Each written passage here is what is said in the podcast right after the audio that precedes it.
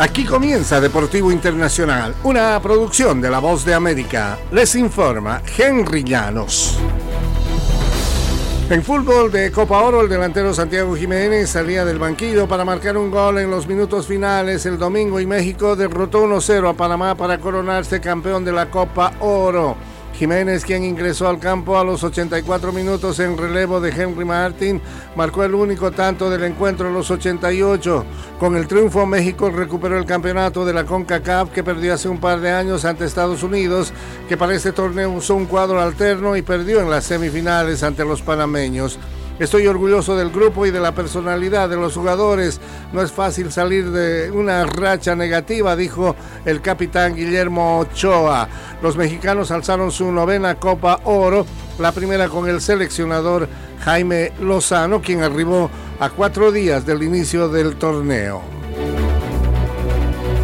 Y cientos de aficionados se dieron cita el domingo por la tarde en el estadio de Fort Lauderdale, en Florida, para presenciar la presentación oficial de Leo Messi como nuevo jugador del Inter de Miami. El evento tuvo que retrasarse casi dos horas debido a una fuerte tormenta eléctrica, pero finalmente Messi se dio un auténtico baño de masas con una fanaticada que está hambrienta de títulos. La mayoría llegó con camisetas con el número 10 en el dorsal que a partir de ahora recupera el astro argentino en el conjunto y negro. Muchos de sus seguidores son eh, parte de los que están convencidos que la llegada de Messi, siete veces ganador del Balón de Oro y campeón de la Copa Mundial 2022, eh, será un antes y un después, sobre todo porque creen que este fichaje puede consolidar el campeonato como uno de los principales del mundo. Yo digo que el soccer se terminó y ahora tenemos fútbol, eh, decían muchos de los aficionados. En el tenis internacional, Carlos Alcaraz eh, se quedó con la definición de Wimbledon frente a Novak Djokovic luego de 4 horas y 42 minutos de partido.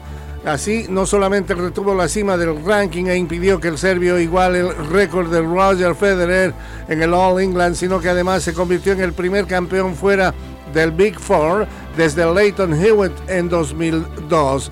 21 años atrás, Leighton Hewitt levantaba el título frente al argentino David Nalbandian, un hecho que más allá del campeonato en sí, traía escondida una nueva época para el tenis. Desde ese momento, ningún otro tenista fuera del afamado Big Four, es decir, Roger Federer, Novak Djokovic, Rafael Nadal y Andy Murray, pudieron ganar un campeonato en Wimbledon.